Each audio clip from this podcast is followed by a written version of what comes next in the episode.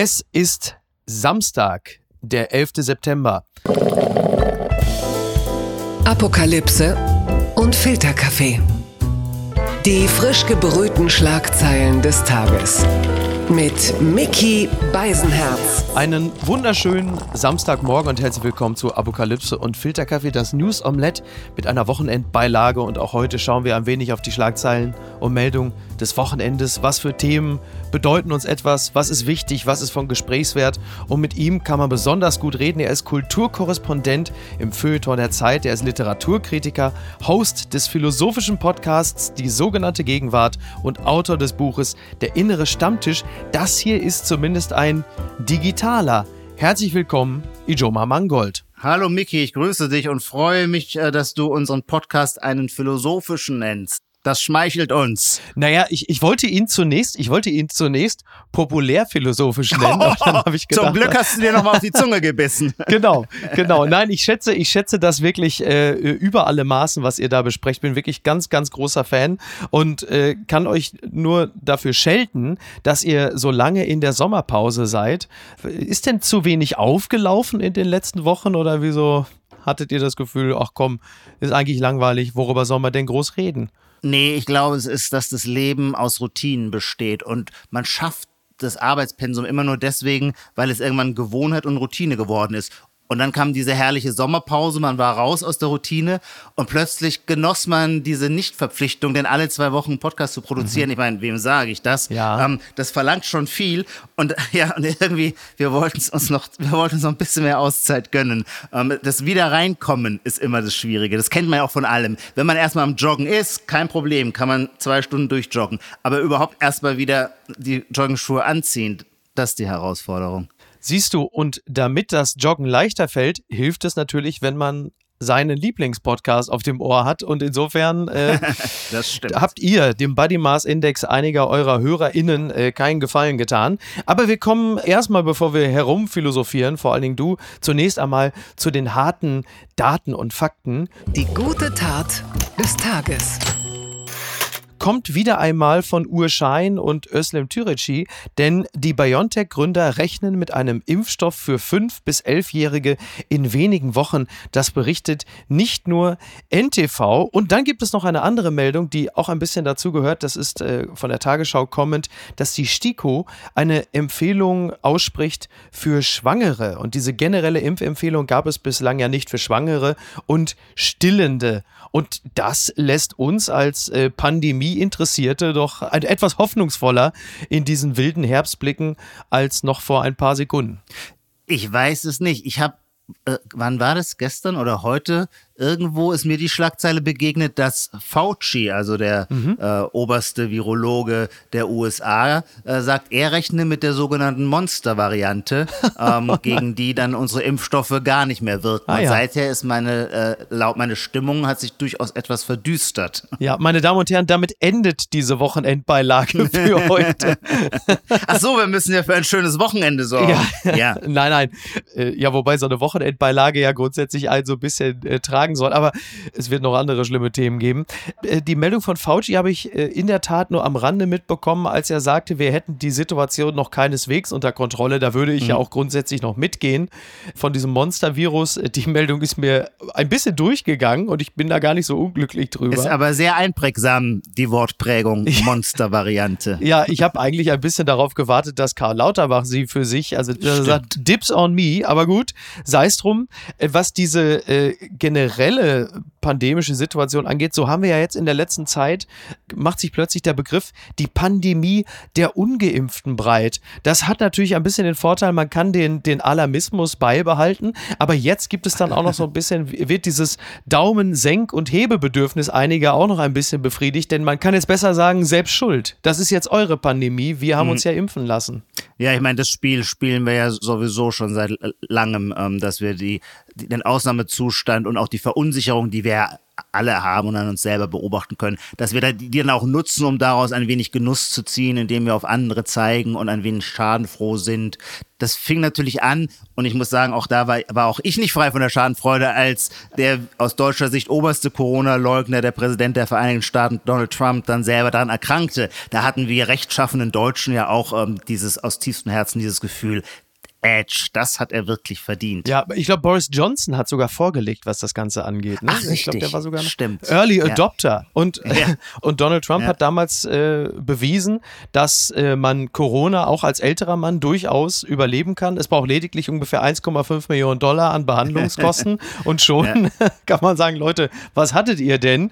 Ja, äh, wir, wir gehen jetzt halt in den Herd und diese, diese Impfung für Kinder, also ich bin selber ja Vater einer sechsjährigen Tochter und sehe mich jetzt in einen Grenzbereich hineinsegeln, in dem ich schon eine Sekunde länger zucke als bei der Impfung für mich selbst. Ja. Und das wird möglicherweise so manch einem gehen. Also Olaf Scholz machte ja unlängst äh, diesen Begriff des Versuchskaninchen auf und wurde natürlich von der Opposition entsprechend skandalisiert. So völlig Unrecht hatte er ja nicht, weil wir ja immer ein bisschen auf den Nachbarn schauen und gucken, was passiert denn mit dem? Sei es die Engländer, die vor uns angefangen haben zu impfen, äh, seien es andere Nationen oder halt eben auch die Schlüters von nebenan. Wenn es jetzt an die eigenen Kinder geht, speziell in jüngerem Alter, also U12, ich habe schon das Gefühl, dass es da ein paar Leute gibt, die nicht ganz unglücklich sind, wenn links und rechts die anderen erstmal damit beginnen, die Kinder zu impfen. Ungeachtet der Dringlichkeit einer Impfung. Ja, also ich würde äh, einfach offen gestehen, die ethischen Abwägungsansprüche, die mit diesen ganzen Fragen zusammenhängen und über die wir uns auch schon wieder so stark parteiisch gewissermaßen lagermäßig entzweien. Ich finde die in Wahrheit so anspruchsvoll, dass ich sie für mich selber auch nicht wirklich lösen kann. Ich bin eher der, der ich sage, ich bin kein Experte auf diesen Gebieten, sondern nur ein ordentlicher Staatsbürger. Also mache ich treu doof das, was mir vorgegeben wird. So verhalte ich mich ja auch sonst in einer überkomplexen Welt. Die meisten Dinge, mit denen ich zu tun habe, die durchschaue ich ja nicht und vertraue, dass die Experten das Richtige machen. Eine andere Lösung gibt es gar nicht. Es ist natürlich ein bisschen schwieriger, wenn man dann für jemand anderen entscheiden muss, wie du als Vater für deine Tochter. Ähm, da kann man sich nicht so leichtfertig diesem Automatismus äh, überlassen, äh, den ich für mich gewählt habe. Genau. Also ich, auch um meines inneren Seelenfriedens willen. Ich kann nicht während einer zwei Jahre, offensichtlich zwei Jahre dauernden Pandemie jeden Tag auf der Höhe meiner moralischen Entscheidungsfähigkeit sein, sondern ich muss irgendwie mein Leben muss halt immer so wei irgendwie weitergehen und dann nehme ich auch das Risiko auf, dass ich irgendwann in die Röhre schaue und mir vielleicht einen Vorwurf mache, tja, hättest du dich mit dem Stoff, mit der Sachlage mal vorher eingehender befasst? Nee, finde ich nicht. Man kann sich nicht mit allem befassen. In der Tat, äh, zumal, wie du richtig sagst, es ja auch immer komplexer wird. Und da gibt es halt zwei Möglichkeiten. Man macht es wie du und ich. Man äh, geht da mit so einer gewissen Hundewiesen-Mentalität hin und sagt, ja, dann machen wir es jetzt, ganz pragmatisch. Oder Ja. man verweigert sich dem, das ist ja die andere Lösung, sich der, der Komplexität der Sachlage äh, irgendwie zu stellen. Was ich, mir immer durch den Kopf geht, bevor wir gleich zum nächsten Thema kommen, ist, diese ganzen Leute, die mit den Pappschildern da bei den Demos stehen und so, ich habe bei denen häufig das Gefühl, dass wir als Gesellschaft, gehen wir mal davon aus, dass wir als Gesellschaft das benötigen, dass alle mitmachen bei der Impfung, das ist ja virologisch geboten, dass wir alle ein bisschen die verpassten pubertären Auflehnungsimpulse dieser Leute jetzt mit ausbaden müssen. Also eine, eine, äh, dass das hier im Grunde genommen eine ausgebliebene Auflehnung gegen die Obrigkeit, sprich die eigenen Eltern ist, die jetzt 40 Jahre oder 30 Jahre später sich darin manifestiert, dass Leute mit Pappschildern da stehen. Und es sind ja oft dieselben. Also egal ob Stuttgart 21, Corona-Maßnahmen oder von mir aus auch äh, Euro-Umstellung. Ich glaube, die Schnittmenge der Leute, die immer da stehen und sich beschweren, ist gar nicht so gering. Vielleicht täuscht aber auch mein Eindruck. Ja, also dieses Narrativ ist jedenfalls sehr verbreitet und ich würde mich ihm auf keinen Fall anschließen wollen. Erstens, weil ich auch ein Euroskeptiker bin. Und wenn, äh, wenn ich deinem Narrativ zustimme, dann wäre ich gewissermaßen, ähm, wäre mein, meine Skepsis gegenüber äh, einer Währung für ganz Europa ähm, auf der gleichen Ebene wie die Vorstellung, dass Corona eine Erfindung von Bill Gates ist. Ähm, Ja, ein bisschen das, verquält habe ich schon, das gebe ich zu, ja. ja, aber das ist ja, das hat ja auch sofort eine Plausibilität und ähm, auch mich fragen oft Leute, na, wenn du äh, die EZB-Geldpolitik so kritisch siehst, hast du nicht Angst, in welcher Gesellschaft du da bist? Ah, ja. Und da habe ich einfach für mich entschieden, ja, natürlich, man hat immer Angst, in welcher Gesellschaft man für sich ist, aber wenn man, wenn man das zum Hauptgesichtspunkt seiner Überlegungen und seines Nachdenkens macht, Ja. dann wird man seines Lebens auch nicht froh. Ja, den Applaus von der falschen Seite kriegst du ja, Ja. eigentlich fast immer, egal Den kriegt man dann immer eben. Insofern habe ich für mich beschlossen, das tapfer da zu ignorieren. Ähm, dann der zweite Punkt. Ich glaube schon auch, dass Corona ein Ventil ist für eine insgesamtige, für ein gr- größeres oder umfassendes Systemmisstrauen, das sich vorher irgendwie nicht artikuliert hat. Und jetzt würde ich eher so ein bisschen vielleicht paternalistisch, psychoanalytisch sagen, ich will das durchaus auch ernst nehmen, habe nur das Problem. Also ich hatte mir eigentlich immer vorgenommen, die Corona, das ist doch immer, wenn man Leute, deren Ansicht man nicht teilt, sollte man sie doch immer so stark wie möglich machen, um sich mit ihnen auseinanderzusetzen. Also habe ich auch immer versucht, ich will sie verstehen, ich will nicht ihre Meinung teilen, aber ich will zumindest verstehen, nach welcher Logik, nach welcher Wirklichkeitsbeschreibung sie zu ihren Urteilen kommen.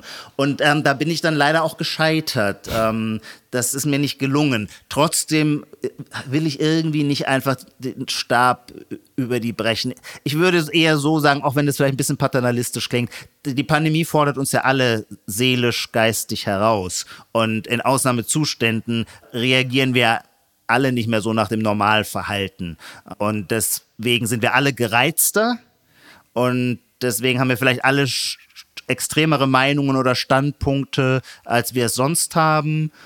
Und deswegen kommt es auch zu quasi Glaubenskriegen über minimale Differenzen in Fragen der Impfung, in Fragen der Schulöffnung und so weiter. Ehrlich gesagt, ich durchschaue diese Diskussionen nicht, weil sie mir und das meine ich unironisch, zu anspruchsvoll sind. Also die, die Linie, die da zwischen Freund und Feind gezogen wird, die ist so subtil, da muss man schon sehr viel Zeit haben, äh, um sie mit der Lupe zu studieren.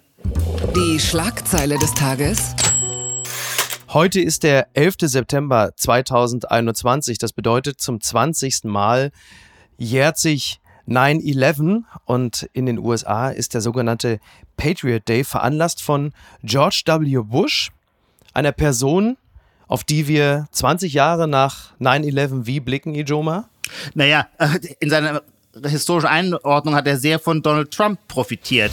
Ähm, seit Trump Präsident der USA wurde, war bis dahin war George W. Bush der sch- schlimmste Präsident aller Zeiten und der große Bösewicht. Und als dann Trump kam, sahen nicht nur äh, die Demokraten in Amerika, sondern auch wir Europäer sagten uns, na das, George W. Bush, das waren noch die Republikaner alter Schule, in Wahrheit gute Liberale und so weiter. Na, er ist jetzt der nette ältere Onkel, an dessen Genau. Schulter sich Michelle Obama lehnt, der mit Ja. ihr äh, Ja. äh, Schokotäfelchen austauscht, der Bilder malt von süßen Hunden Ja. und der ähm, auch so nett zu den Mexikanern war, weil er als Texaner ein ganz anderes Verhältnis zu ihnen hat. Und sowieso ein starker, eigentlich war er ein, wie nennt man das, ein Diversity-Typ. Also das erste wirklich bunte äh, Kabinett oder Administration, sagt man, glaube ich, in den USA war, war tatsächlich ähm, äh, das von George W. Bush, unter anderem mit Condoleezza Rice, und- Colin Powell, Colin der arme Powell. Colin Powell, ne? Ja, ja, vielleicht eines der seltenen Schauspiele, wo ein großer Politiker tatsächlich unter seinem Gewissen leidet. Ja, kommt ja nicht so oft vor. Äh, Was man George W. Bush oder anders, was man Donald Trump im Vergleich zu George W. Bush zugute halten könnte, ist, dass Donald Trump alles ist, aber zumindest kein Präsident, der einen Krieg angezettelt hat oder größeres Interesse daran gezeigt hätte. Wenn ich richtig informiert bin, war es ja auch John Bolton, der aus dem Stab von Trump geflogen ist, weil er sich sehr für Krieg eingesetzt hat und Trump das nicht wollte. Ja. Das bleibt sicherlich festzuhalten, aber wie jetzt speziell dieser Afghanistan-Einsatz zu Ende gegangen ist, das geht natürlich schon sehr stark auf Trumps Kappe und weniger auf Bidens, Klammer auf, der aber auch keine rühmliche Rolle gespielt hat, Klammer Aber zu. Biden setzt jedenfalls die Politik fort. Genau. Das muss man sagen. Ja. Ich habe auch manchmal das Gefühl, dass in der deutschen Öffentlichkeit ein äh, ordentlicher Schuss Heuchelei dabei ist. Also vor dem Rückzug, noch vor drei, vier Monaten, gab es aber weit und breit niemanden, der für den Afghanistan-Krieg war. Genau. Also niemanden ist jetzt eine Hyperbel, natürlich, aber das war nicht die allgemeine Meinung. Im Gegenteil. Ja. Ich weiß, erinnerst du dich noch, wie hieß die Bischöfin, die dann. Margot ähm, Käßmann. Margot Käßmann. Nichts ist, nichts ist gut an Afghanistan. Ja, genau. Ja. Das war doch eigentlich die Haltung Deutschlands dazu. Und Spott darüber, dass die Freiheit angeblich am, oder unsere Sicherheit angeblich am Hindukusch. Hindukusch Peter Struck. verteidigt würde. Ja, das war Genau, Peter Struck. Ja, es war natürlich, der Afghanistan-Einsatz war nicht mehrheitsfähig und die Bundeswehrsoldaten, Klammer auf, Ja. unsere Helden waren die Nazis, die Besoffenen. Ja. So. Ja.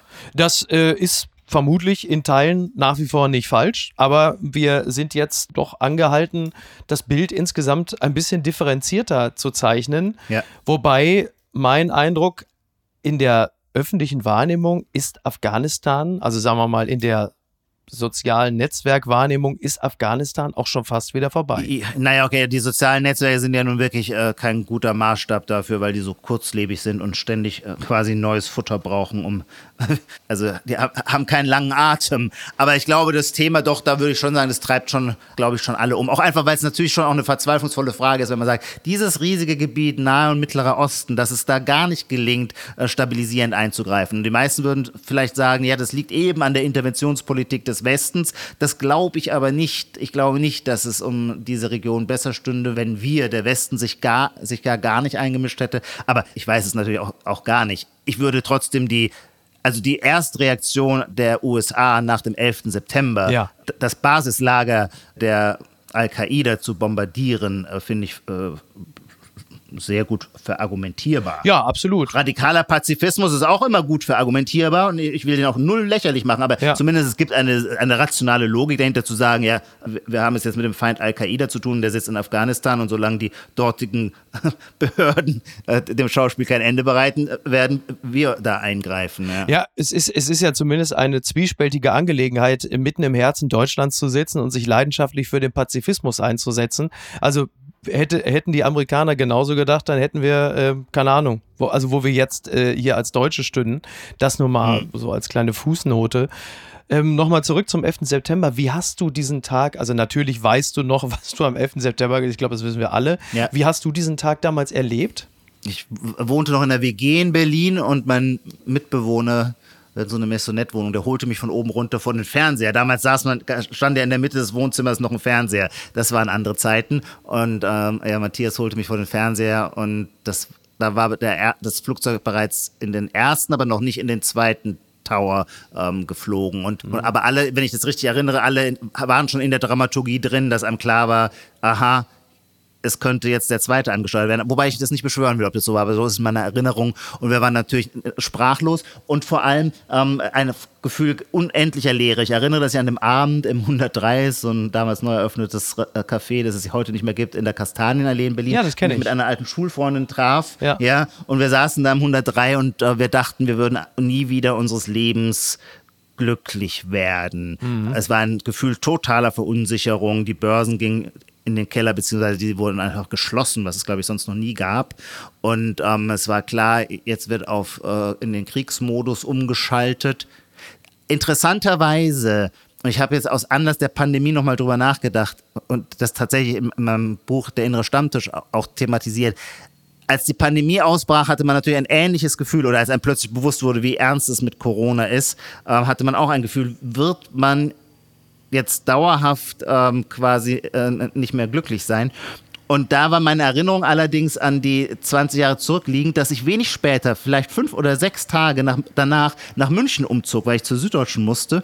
Und darüber war ich sehr unglücklich, ähm, weil ich Berlin so liebte und eigentlich Berlin nicht fassen wollte. Und ich weiß, dass ich die nächsten Monate die ganze Zeit man nur nichts anderes tat, als mein Unglück zu beklagen, äh, wieder nach München gezogen äh, zu sein. Das heißt, das war offensichtlich in meiner, äh, offensichtlich viel entscheidender als die Tatsache der Anschläge auf das World Trade Center.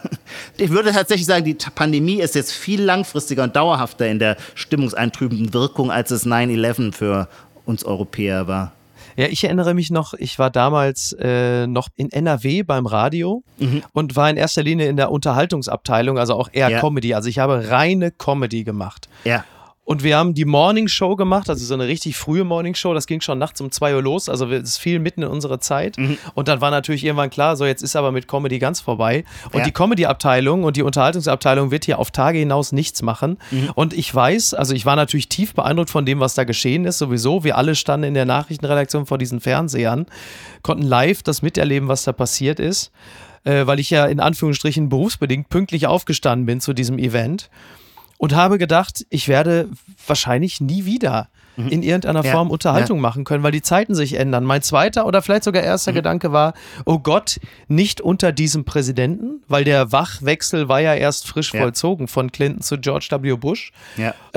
Und trotzdem gab es einen tragikomischen Moment, weil ich fuhr dann irgendwann so gegen 10 Uhr morgens nach der Nachtschicht nach Hause und fuhr dann durchs Sendegebiet in Herne und hörte dann einen lokalen Radiosender Herne 98.8 und dann sprach der Moderator mit einem Korrespondenten und fragte dann nach den Anschlägen in New York City, Ja. was das denn jetzt für Herne bedeuten würde. Und ich sah mich, und ich sah mich im Auto, wirklich diesen Satz oder die, die, die Antwort, ja nix. Weil du weißt natürlich, die, wenn, selbst wenn die drüber fliegen, glauben die ja, die seien schon da gewesen. Also was für ein wirklich, aber du siehst ja, der sogenannte lokale Spin, der darf natürlich auch da nicht fehlen. Und wieder die, die alte, vermutlich auch philosophische Frage, und was bedeutet das für mich? Ja. Wie passe ich in dieses große Ereignis. Ja. Und das fiel mir in diesem Falle auch so, also dann auch dieses Ja. zutiefst menschliche Bedürfnis, ich möchte bei diesem globalen Ereignis schon aber auch irgendwie noch mitspielen. Ja. So schlimm es auch sein mag. ja. Neben ja, Mhm. ja. uns hat der Massenmörder gewohnt. Ist schon wichtig. Dann kommen wir mal, dann kommen wir mal zu einem anderen Großereignis. Die unbequeme Meinung. Söder, wir stehen zu 100% zu Armin Laschet. Das zitiert NTV vom CSU-Parteitag. Der ist ja gestern am Freitag gewesen und am heutigen Samstag. Es wird Armin Laschet erwartet, der auch auf dem CSU-Parteitag reden darf. Soll, ich weiß es nicht genau. Wie wird dieser Armin Laschet sich wohl fühlen, wenn er da so als Watschenhans auf dem CSU-Parteitag aufläuft? Erinnerst du dich noch an das Bild, als äh, Angela Merkel, Klammer auf, die Herrschaft des Unrechts, auf dem CSU-Parteitag neben Seehofer stand und Seehofer es sich nicht nehmen Ah, ja. ließ, sie also auf der Bühne abzukanzeln? Und ich fürchte, ein ähnliches Schicksal droht auch Armin Laschet, der natürlich kämpferisch auf der Bühne stehen wird, aber ich habe es gestern schon mit deiner Kollegin äh, Tina Hildebrand äh, festgestellt, er ist ja eigentlich das tote Pferd. Ja. Gefühlt. Ja, Oder vielleicht täusche ich mich auch und er geht am Ende mit 30 Prozent durchs Ziel. Was wissen wir denn schon? ich habe eine äh, Wette laufen, ein Kollege von mir, Adam Soboczynski, als Armin Laschet äh, aufs Schild erhoben wurde, sagte er,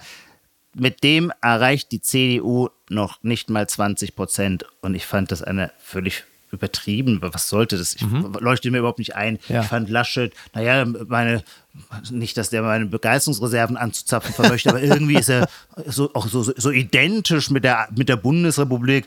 Äh, da, dieses rheinische Temperament, ist ja kein unguter Mensch, man würde ihm nicht unsympathisch.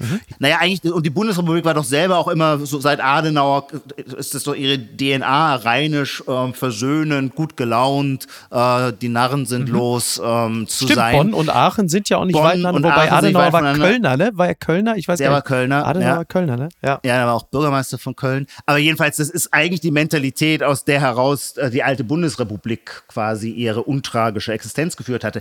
Also so schien mir, vielleicht ist er kein wird er kein äh, großer Kanzlerkandidat sein, aber dass er die CDU in ein solches Tal der Tränen führt, das sch- schien mir aus der Luft gegriffen. Daraufhin habe ich mit Adam eine Wette abgeschlossen und äh, seit Wochen weiß ich, es läuft darauf hinaus, dass ich sie verlieren werde. Ich verrate jetzt nicht den Wetteinsatz. Ähm, sie wird mich nicht ruinieren, aber sie wird mich schmerzen. Und naja, Du bist ähm, ein Feuilletonist. Wie viele Kisten Wein sind es? ja, richtig, die- genau. Das ist tatsächlich. der- Natürlich. Ich will nur sagen, ich bin offensichtlich kein guter Experte für Fragen zu Armin Laschet. Äh, Ich habe das überhaupt so nicht kommen sehen. Ich fand es vielleicht eine langweilige Personalie, aber keine, die die CDU deswegen jetzt unter 30 Prozent drücken würde. Berauscht sich die Öffentlichkeit möglicherweise jetzt gerade auch in Umfragen an dieser Erzählung von dem glücklosen Laschet und dem listigen, schlumpfigen Scholz? Und wenn es dann aber in die Wahlurne geht, dann äh, besinnt man sich doch auch der eigenen äh, Festgefahrenheit, vielleicht auch der eigenen ideologischen Festgefahrenheit. Jetzt ist es ja lustig, in Umfragen kann man vieles äußern. Und wenn da einer von RTL Nord kommt, sagt man, ja klar, wähle ich Scholz, weil es ja auch lustig ist, es ist ja ein kollektiver Gag.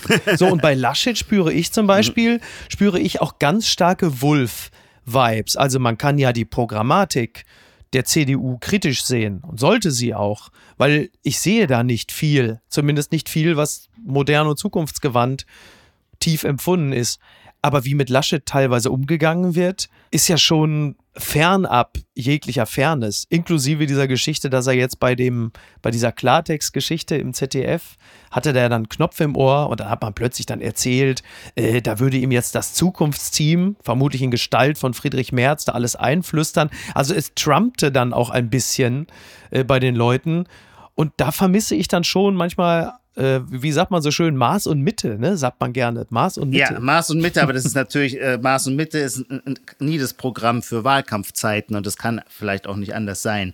Ähm, ehrlich gesagt habe ich manchmal das Gefühl, der meiste Verdruss über die Demokratie hängt gar nicht so sehr mit ihren inhaltlichen und politischen Richtungsentscheidungen zusammen, als mit einer gewissen Langeweile und dem Gefühl, es würde sich nichts tun und nichts ändern. Und so fing auch dieser Wahlkampf an. Oh, wie langweilig, nichts, worüber wirklich gestritten wird. Die Parteien sind un ununterscheidbar. Und plötzlich entwickelt der Wahlkampf ja doch eine, äh, oder das Geschehen, eine interessante Dramaturgie. Und Unterhält dich das? Weil viele sagen, äh, ich wünsche mir, dieser Wahlkampf wäre endlich vorbei. Ich finde ihn auf seine ja. auch ein bisschen bräsige Art und Weise eigentlich recht unterhaltsam. Aber ich habe ja. ja auch ein, manchmal erfreue ich mich an so einem Trash. Ja, oder ich, ich würde, ich glaube, meine Perspektive geht in die gleiche Richtung, aber ein bisschen anders begründet ich kann mich, ich bin Jahrgang 1971, ähm, ich kann mich an keinen Wahlkampf erinnern, über den die allgemeine Meinung nicht ginge, er sei langweilig und öde und es würde nur über Personen und nicht über Inhalte geredet und die Parteien seien. Also seit Anno Tobak äh, gilt das. Und ich finde, Beschreibungen oder Urteile, die immer schon galten, sind aussagelos, die bringen nichts so. Meine Impulse sind total liberal. Ich habe das Gefühl, wir werden immer staatsdirigistischer in unserer Regierungspolitik, auch unter äh, Kanzlerin Merkel, auch unter einer unionsgeführten Regierung. Was ich mir wünschen würde, wäre wieder mehr der Eigeninitiative, der Selbstverantwortung und der Dynamik äh, freier Märkte zu vertrauen. Ich glaube aber nicht, dass diese Wahl äh, die, der richtige Moment ist dafür. Im Gegenteil, ich glaube, diese Wahl ist die Wahl, wo alle linken Utopien jetzt endlich mal die Chance haben sollten, ans Ruder zu kommen. Und dann können sie zeigen, was sie können. Dann können sie der EZB äh, anweisen, noch mehr Geld zu drucken und ähm, können weiterhin erklären, dass es keine Inflation gibt und so weiter. Das ist ihre Programmatik, das ist Scholzes Programmatik, die der Grünen, es ist die der Linkspartei sowieso. Mhm. Bitte, vielleicht ist die Zeit reif für eine ganz beherzte, gewissermaßen offenherzige Gelddruckpolitik. Die CDU hat es zwar dieselbe Politik gemacht, aber immer so verquält, weil man innerlich irgendwie doch Bauchschmerzen dabei hatte. Nö, jetzt machen wir das mal. Und dann äh, kann man auch wieder zu, genauer zurechnen, welche Politik wie funktioniert oder welche Konsequenzen und Folgen hat. Und der zweite Punkt, der ist natürlich irgendwie banal, aber ich finde ihn doch auch entscheidend. Obwohl mein Herz ganz sicher nicht für äh, die Linkspartei schlägt und auch nicht für linke Bündnisse. Äh, es, die Überzeugung, die mich noch viel stärker lenkt, ist, dass die Idee dieses Spiels der Demokratie in einem erkennbaren Wechsel äh, von Regierungsverantwortung besteht. Mhm. Und da ist jetzt nach 16 Jahren, die Union ist natürlich Staatspartei, sie hat in der ganzen Geschichte der Bundesrepublik so viel regiert, aber ich glaube, es wäre nicht schlecht, wenn wir jetzt, wenn jetzt mal andere Parteien sich wieder beweisen können, weil sonst funktioniert ja das Spiel nicht der Fußballvergleich ist in der Politik ja immer sehr beliebt. Auch Markus Söder verzichtete äh, natürlich nicht darauf.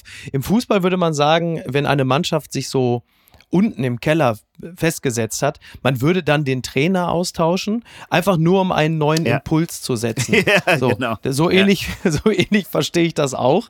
Du würdest aber jetzt nicht so weit gehen, weil am Anfang klang es fast ein bisschen so, als würde man jetzt einem linken Bündnis die Chance zur Selbstentzauberung geben.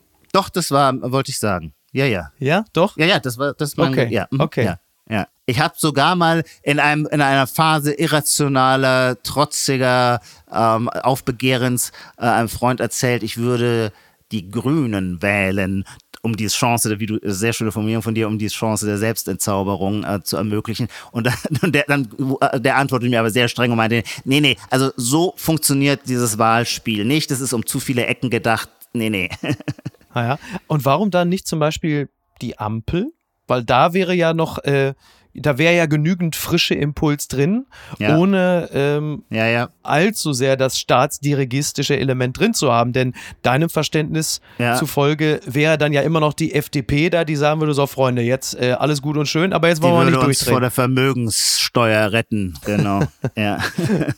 Ich bin ja generell auch so ein Freund des britischen Systems mit, seinen, mit seinem Mehrheitswahlrecht, äh, mhm. wo der Regierungswechsel ja dann immer schärfer oder pointierter oder prononcierter ist. Und eine Ampel ist natürlich so ein bisschen so ein Zwischending. Ja. Na, es wird ja vielleicht darauf hinaus. Ich meine, die Alternative Ampel oder Rot, Rot, Grün. Mhm. Oh, oh, oh, jetzt wird es aber eine echte Gewissensfrage, ja. Mhm. Ja, ja, ja, absolut. Wir, wir, wir werden mal schauen, wir werden nach der Wahl nochmal darüber sprechen und mal gucken. Ja. Wir haben ja auch noch ein bisschen Zeit, denn äh, die Koalitionsgespräche werden ja höchstwahrscheinlich eine Weile andauern. Ja. Nehme ich an, nehme ich an. Also kommen wir mal hierzu. Äh, wir haben es, ähm, da können wir ein bisschen stolz sein. Deutsche Politik hat es, äh, wie sagt man, über den großen Teich geschafft. Sowas kann man sich nicht ausdenken. Die Washington Post schreibt, a Twitter user insulted a German politician, police then raided his house. Also wir nehmen das auf, was die Hamburger Morgenpost unter anderem berichtet hat über den Hamburger Innensenator Andi Grote, der sich bei Twitter beleidigen lassen musste von einem Linken aus St. Pauli, der bei Twitter schrieb, du bist so eins Pimmel, woraufhin es dazu kam, dass irgendwann die Wohnung dieses Twitter-Users ich sage jetzt mal gestürmt, wahrscheinlich wurde sie einfach nur durchsucht, aber er hatte Besuch von der Polizei und äh, der Innensenator selbst zeichnet dafür verantwortlich und jetzt äh, zitiert sogar die Washington Post diesen Fall und ich habe einen wunderbaren äh, Satz aus dieser Meldung rausgenommen. Google Searches for Pimmel from around the world went up in the past 24 hours. Und da kann man doch, der, ich meine, der Phallus ist ja seit, seit jeher ein sprachliches und auch architektonisches Faszinosum und hat es jetzt wieder einmal ähm, auch in die überregionale Presse geschafft. Da kann man ja auch erstmal stolz sein, oder? Ja, vor allem ich die Pimmel ist einfach ein tolles deutsches Wort. Ja, das wollte ich nämlich sagen. Und die deutsche Sprache hat ja einige Erfolgsexportschlager, aber die sind eigentlich eher auf dem philosophischen Gebiet. Weltgeist, Mhm. Weltschmerz. Naja, okay, Blitzkrieg auch. Ähm, aber Schimpfwörter. Also man mag der deutschen Sprache vieles zutrauen, aber bestimmt nicht Schimpfwörter. Und Ja. dass jetzt also der Pimmel gewissermaßen internationale Aufmerksamkeit auf sich zieht, das ist, äh, das ist eine neue Facette unserer Sprache, äh, auf die wir stolz sein können. Ja, äh, zumal ich finde, ähm, ich komme ja aus dem Ruhrgebiet und zwar aus dem tiefsten Ruhrgebiet. Das ist ja nun eine Region, in der man sich im Zweifel auch mal mit einem freundlichen Na du Arschloch begrüßt und niemand ist beleidigt. Also die Hemdsärmeligkeit, das Ja. Schulterklopfen in der Sprache ist dort ausgeprägt. Also ein Satz wie Bimmel habe ich auch häufiger einfach mal als WhatsApp oder wirklich als Sprachnachricht bekommen und ich fühlte mich nie äh, beleidigt. Ich finde auch, finde auch phonetisch und jetzt wird es ein bisschen, jetzt wird's, wird's fast Meta, das Wort Pimmel ist ja sehr weich in der Sprache. Das es stimmt. ist ja sehr, sehr ist eigentlich nicht phallokratisch. ja, oder? Der, der, Ne? der, der Pimmel ist ja, könnte man so sagen, der, äh, das Wort Pimmel ist frei von toxischer Männlichkeit. Ja, ein bisschen schon, oder? Ja. Und Mhm. er hat ja wirklich große Bedeutung. Das ist übrigens nicht das erste Mal, dass ein Pimmel von was weltumspannender Bedeutung ist. Wir erinnern uns an äh, den Vorgang im März im Suezkanal, als die Crew, sage ich mal, nicht der Kapitän, aber die Crew der Ever Given auf der Fahrt über den Ozean einen gewaltigen Phallus auf äh, den Radar zeichnete. Ich weiß nicht, ob du dich daran noch erinnern Nein. kannst. Aber das Nein. war für mich, das war für mich die eigentliche Leistung. Also quer im Suezkanal wie so ein Warentrenner zu stecken, ist die eine Sache. Aber es wurde dann ja, als dieser Fall dann skizziert wurde, begab es sich ja auch noch, dass man die Route dieses Schiffes nochmal nachfuhr und dann auf der Karte, auf dem Radar sehen konnte, dass dieses 400 Meter lange Schiff auf dem Ozean einen riesen Phallus aufs Meer gemalt hat, so wie das Piloten mit einer Lufthansa-Maschine oder so ja auch schon mal machen. Und das fand ich die eigentliche äh, Leistung. Ich meine, wenn du dann natürlich irgendwann später vor so einer Art Seegericht bist oder so und deine eigene Seriosität versuchst zu unterstreichen, dann gereicht dir ein derartiges Bild natürlich nicht zum Vorteil. Aber man stellt doch fest, das Phallische hat schon äh, immer etwas, etwas Faszinierendes. Wie anders sollte es auch sein? Dazu ein letztes, weil das fällt mir in diesem Zusammenhang gerade ein. Ähm, ich sag jetzt mal, eine Freundin von mir hatte mal zu pädagogischen Zwecken ihre Kinder um ein Notebook versammelt, weil die Kinder zu dem Zeitpunkt, also sagen wir, der Nutella-Anteil im Essen war ausgesprochen hoch und sie wollte ihnen eigentlich nur zeigen, was überbordender Süßigkeiten und Zuckerkonsum mit dem Körper anstellt. Und um den Kindern zu zeigen, was das figurlich bedeuten kann, im schlimmsten Falle, gab sie in der Google-Bildersuchleiste einfach nur das Wort dick ein und drückte auf Enter. Der Rest ist, der Rest ist eine äh, beliebte Anekdote im ähm, gemeinschaftlichen Kreise und jeder kann sich jetzt in etwa vorstellen, wie aufgerissen die Augen der Kinder waren. Also da kommt das Seegericht. Äh, Aber deine Freundin äh, äh, macht sich natürlich noch eines anderen Vergehens schuldig, denn das sind ja, ist ja quasi Bodyshaming als Erziehungsmethode. Das ist äh, komplett richtig. Deswegen habe ich auch, äh, habe ich auch nicht näher präzisiert, welche Person aus meinem Bekanntenkreis es ist. Aber als ich ja. irgendwann diese Anekdote mal bei Twitter äh, schrieb, kam natürlich genau das zurück. So, völlig selbstverständlich. Ja. Ich scheue mich trotzdem nicht, äh, das nochmal kurz zu erzählen. Und äh, das bringt uns ein bisschen fast äh, zum nächsten Thema. Bitte empören Sie sich jetzt. Wehe dem, der anders denkt. Das ist ein Text von Hilmar Klute in der aktuellen Süddeutschen Zeitung. Hans-Georg Maaßen forderte einst einen Charaktertest für den öffentlich-rechtlichen Rundfunk. Jan Böhmermann hält jetzt eine gesellschaftliche Qualitätskontrolle für richtig über die neuen, diesmal linken Reinheitsfantasien. Äh, es begab sich vor kurzem, als Deine Zeit ein äh, Gespräch äh, ausrichtete, moderiert in erster Linie von Giovanni Di Lorenzo. Und es war ein Gespräch zwischen Jan Böhmermann und Markus Lanz, ein, wie ich finde, sehr interessantes Gespräch. Und unter anderem überwarf man sich phasenweise darüber, ob es von Markus Lanz richtig war bzw. ist, Menschen wie Alexander Kekulé oder Hendrik Streeck einzuladen. Denn das Zitat äh, von Jan Böhmermann war, wo man fachlich sagt, das sei keine gute Sache, denn die beiden würden Meinungen vertreten, die, ich zitiere, durchtränkt seien von Menschenfeindlichkeit. Woraufhin äh, Markus Lanz natürlich heftigst insistierte und sagte, das kann man so nicht sagen. Und äh, auf dieser Auseinandersetzung basierend hat Hilmar Kluth diesen Text geschrieben, der halt sagt, dass es in der Medienöffentlichkeit sich ein neuer Hausmeistertyp bereit mache, einer, der erkannt hat, dass es mühsam und leidvoll ist, seinen einmal erworbenen Standpunkt ständig von Gegenläufigkeiten madig machen zu lassen. Wir sind in der unappetitlichsten Sphäre des Diskurses angekommen, wo man zweitens den Gegner im Graubereich der Halblegalität abstellt. Es gibt eine große Lust, das Ende der Argumente auszurufen mit dem Verweis auf eine höhere Wahrheit, deren Bezweiflung einer zivilisatorischen Untat gleichkommt. Ich habe den Text gern gelesen. Ich habe auch äh, natürlich verstanden, was er meint. Ich war auch ein bisschen verwundert über die Ausführungen von äh, Böhmermann, der natürlich ein sehr kluger Kopf ist, fand aber auch, dass das Attribut Menschenfeindlichkeit sehr locker sitzt, um es mal vorsichtig auszudrücken. Gerade in Bezug auf Kekulé und Streeck. Ja, total. Ich finde, Hilmar Klute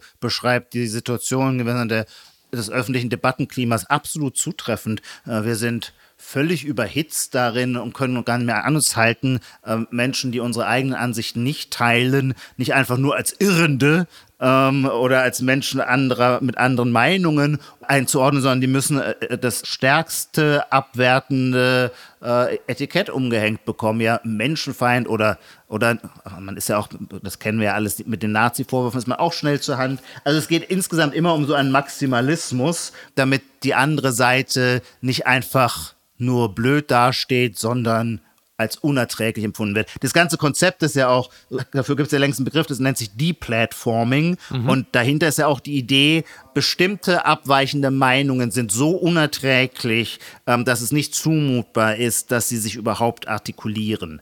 Ähm, jetzt will ich nicht bestreiten, dass es solche Meinungen oder Äußerungen gibt, die tatsächlich in diesem Sinne unerträglich sind. Aber ich finde das nicht sehr hilfreich, denn die Frage, was eben in diesem Sinne unerträglich ist, wer bitte soll das entscheiden? Und ich mache die Erfahrung, dass die Unerträglichkeit kein objektives Maß ist, sondern sehr stark eine abhängige Größe von unseren eigenen politischen Präferenzen und eigenen weltanschaulichen Positionen. Ähm, wenn also Böhmermann äh, quasi so eine übergeordnete Instanz verlangt, dann ist natürlich die Frage, wer, wer füllt die aus, wer besetzt die, wer ist der Richter über all unsere Äußerungen. Das ist halt die Frage. Kurz, das ist natürlich eine große Quatschidee.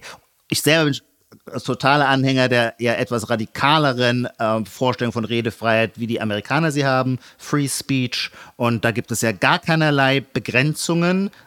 In, in Deutschland ist zum Beispiel den, äh, ist es verboten, den Holocaust zu leugnen. Das mhm. ist in Amerika juristisch nicht der Fall. Ähm, natürlich gibt es eine Seite in meinem Herzen, die dieses äh, Holocaust-Leugnungsverbot gut heißt oder sich wohl damit fühlt, gar keine Frage. Mhm. Ich glaube aber in the long run ist die andere, die klarere, äh, die, wenn man so möchte, die strengere Haltung zu sagen, Free Speech gilt generell die bessere, weil die Frage, wer entscheiden soll, was eben durch die Meinungsfreiheit dann nicht mehr gedeckt ist, äh, die führt zu neuen Machtkartellen. Ja. Und ähm, wenn ich mir vorstelle, dass sowas wie die Fernsehräte, die über unser öffentlich-rechtliches Fernsehen wachen, ähm, dass ähnliche Gremien dann eingesetzt werden, um zu bestimmen, was überhaupt sich noch äußern darf oder was nicht, naja, dann wird's düster und dunkel. Ja, also das, das Thema, was du gerade angesprochen hast, da haben wir natürlich in Deutschland auch nochmal ein ganz anderes äh, geschichtliches Verhältnis zu dem Thema Holocaust. Von daher ist es natürlich völlig nachvollziehbar, dass man sagt, Ja. da müssen wir jetzt wirklich mal die Grenze ziehen.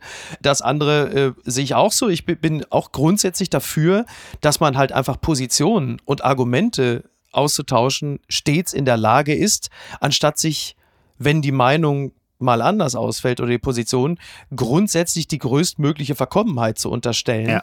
weil dann Ja. bewegst du dich natürlich sehr schnell immer in eine Sackgasse Ja. und dann bist du halt eben wieder bei diesem Thema der Lagerbildung. Natürlich kann man, kann man sagen, wenn jemand andauernd erwiesenermaßen Unsinn erzählt, dass man irgendwann sagt, es macht jetzt einfach keinen Sinn mehr, dich irgendwohin einzuladen, weil da nichts, nichts kommen wird. Wäre ja auch nicht schlimm. Der macht, dann macht sich ein solcher Mensch halt unglaubwürdig und Ja. wird dann weniger, ja, Leute werden seinen Worten oder seinen Urteilen dann äh, weniger Vertrauen entgegenbringen. Ja. Das würde ich denken, ist ein selbstkorrigierender Mhm. Prozess. Ich hätte noch einen anderen Einwand, Micky, wenn ich jetzt tatsächlich kurz philosophisch werden darf und Ja, aber ich hoffe, ich unbedingt. kann mich klar ausdrücken, weil ich, der Gedanke kommt mir jetzt erst. Ich hoffe, ich kriege ihn hin. Wenn wir eine enge Grenze ziehen, wie Böhmermann es fordert, dessen, was öffentlich gesagt werden kann, dann verspielen wir uns ja einer Chance, nämlich was heißt eigentlich Problemlösung in der Politik oder in der gesellschaftlichen Selbstverständigung? Naja, Trial und Error. Trial und Error heißt, wir brauchen viel, viel, viel Trial und dann möglichst viel, viel, viel Error. Und das, was nicht widerlegt wird durch Error, das empfiehlt sich dann als ein sinnvoller nächster Schritt. Wenn wir im Vorhinein aber schon bestimmen, wie eng der Rahmen dessen ist, was überhaupt vorgetragen wird, dann begeben wir uns ja eines ganz großen Spektrums möglicher Versuche, die sich doch überhaupt erst in diesem Verfahren als richtig oder falsch erweisen können. Also kurzum, es ist auch erkenntnishemmend.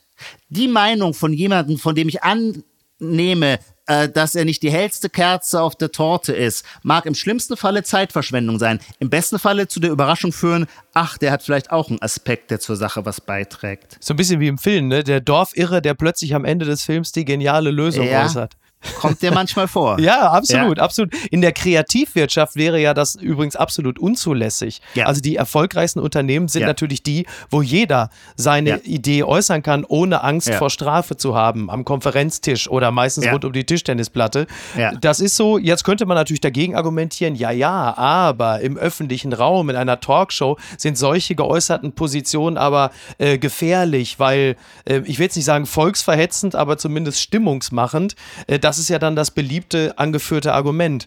Was ich sehr problematisch erachte, um mal bei dem Attribut menschenfeindlich äh, zu bleiben, und wir reden hier über Kekoli und Streeck, nicht Eben. über Idi Amin Ja. und die Taliban. Ja. Du musst ja auch, was Attribute angeht, steigerungsfähig bleiben. Ja, also da, wo richtig. jeder ein Menschenfeind ist, ist niemand mehr ein Menschenfeind. Richtig. Also wo ziehst du die Grenze? Und das ist das, was ich daran problematisch sehe, wenn diese, wenn diese Etikettierungen so wahnsinnig locker sitzen. Ja. Das äh, ist ein, also ein Teil dessen, das, was du gerade geäußert hast, sehe ich natürlich komplett genauso, würde ich immer dick unterstreichen. Und das ist ja letzten Endes auch das, was Hilmar Klute in diesem Text sagen will. Ja.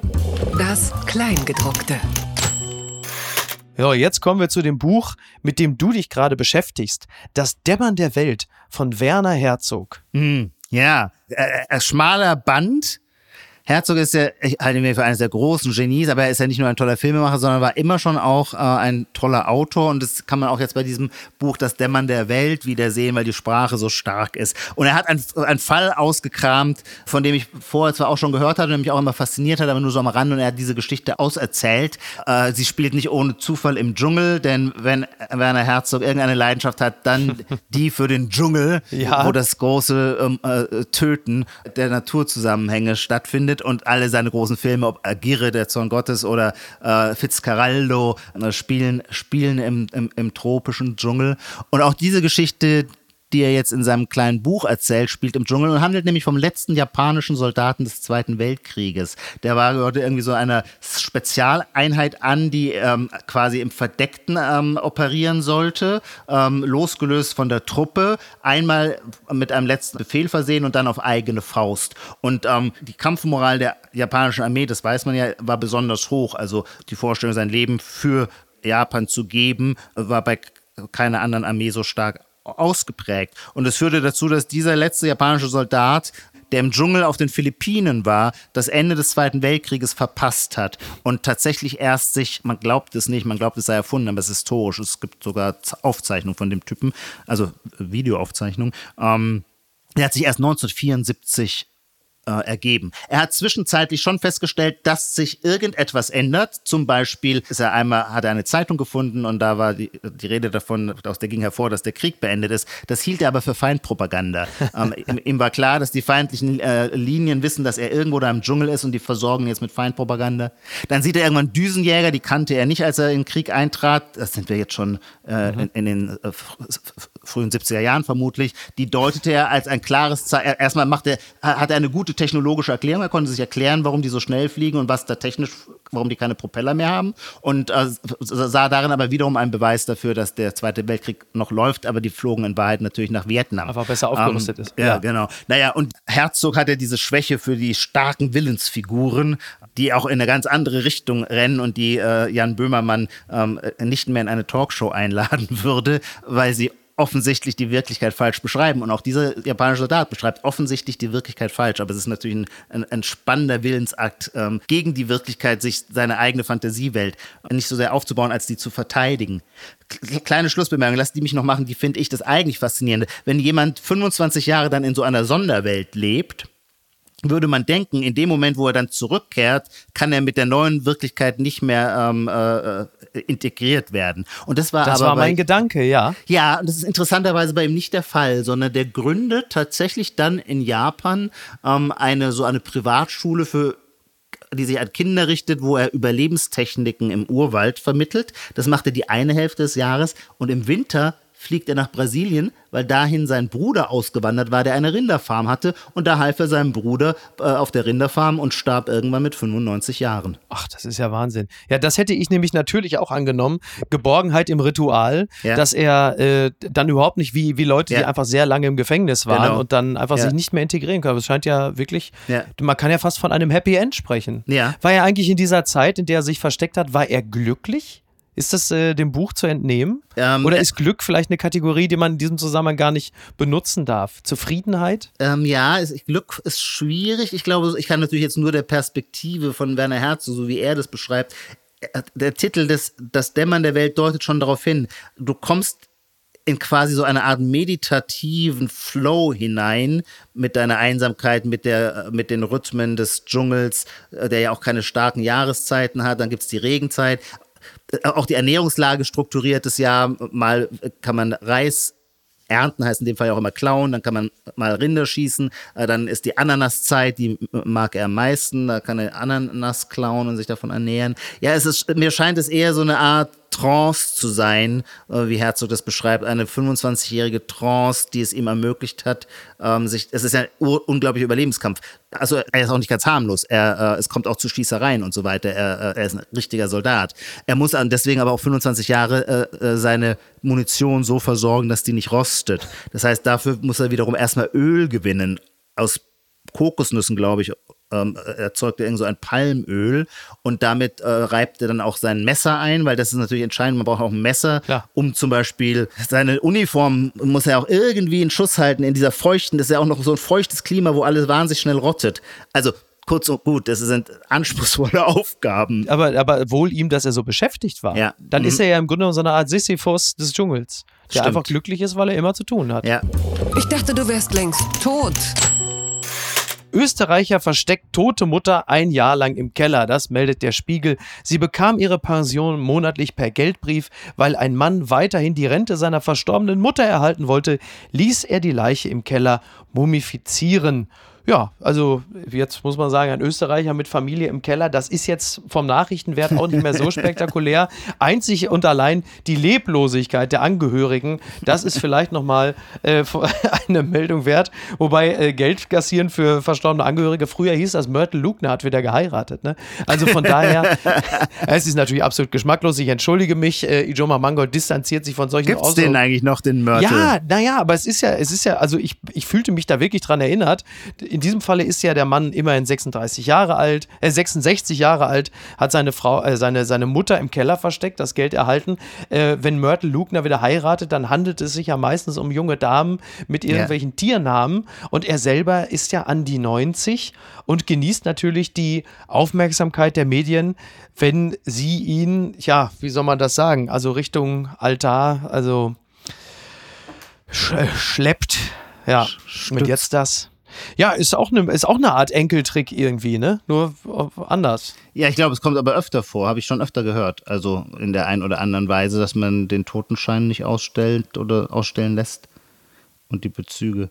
Aber eine Baranweisung, das finde ich eigentlich auch das Schöne, also es noch, dass es das noch gibt, die Baranweisung. Es wird ja, die EZB will ja das Bargeld abschaffen, dann wird das auch nicht mehr möglich sein. Stimmt, das geht dann auch nicht mehr. Ja. Ähm, wo wir gerade bei der Abschaffung des Bargeldes sind, das habe ich mich häufiger schon mal gefragt. Was bedeutet das eigentlich für Obdachlose? Also haben die dem, ja. ich sehe das bei mhm. Straßenmusikern häufiger mal, dass sie dann so ein mhm. Pappschild mit ihrem PayPal-Konto haben. Ach echt? Aber das wird ja, ja, also ich für meinen Teil ähm, habe, ich glaube, wir werden in ein paar Jahren alle da sitzen und sagen, warum haben wir eigentlich so viel Bar also das Ausbeulen der Hose, das Beschweren der Kleidung durch Münz oder Bargeld wird uns vermutlich in ein paar Jahren völlig absurd erscheinen, so wie wenn man einen CD-Koffer mitgeschleppt hat.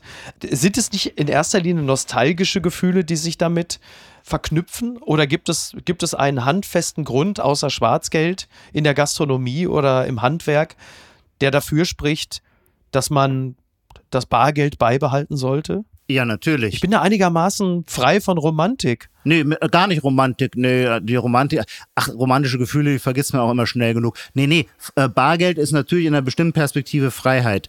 Digitales Geld, digitale Zahlungsakte machen uns komplett nachverfolgbar durch äh, staatliche Behörden. Äh, wenn wir nur noch eine digitale Währung haben, man nennt die auch Central Bank Digital Currencies, ähm, dann lassen sich die Negativzinsen vollständig durchsetzen. Im Moment kann man den Negativzinsen ja entkommen. Ich würde keinem dazu raten, aber rein in der Idee, man kann ihnen entkommen, indem man äh, sein Erspartes abhebt und zu Hause unter den Kopfkissen, unter das Kopfkissen legt. Oh. Ähm, dann wird einem jedenfalls, äh, muss man keine Negativzinsen zahlen. Ja. Die Durchgriffsmöglichkeiten des Staates erhöhen sich also total. Digitale Währungen sind zentrale Staatswährungen und das Bargeld hat ja einen sehr dezentralen Charakter. Deswegen eignet es sich natürlich auch so gut für kriminelle Geschäfte, für Lösegeldforderungen. Mhm. Ähm, aber in, in dieser Dezentralität liegt ganz gewiss natürlich auch immer ein Moment der Freiheit. Das würde ich schon sagen.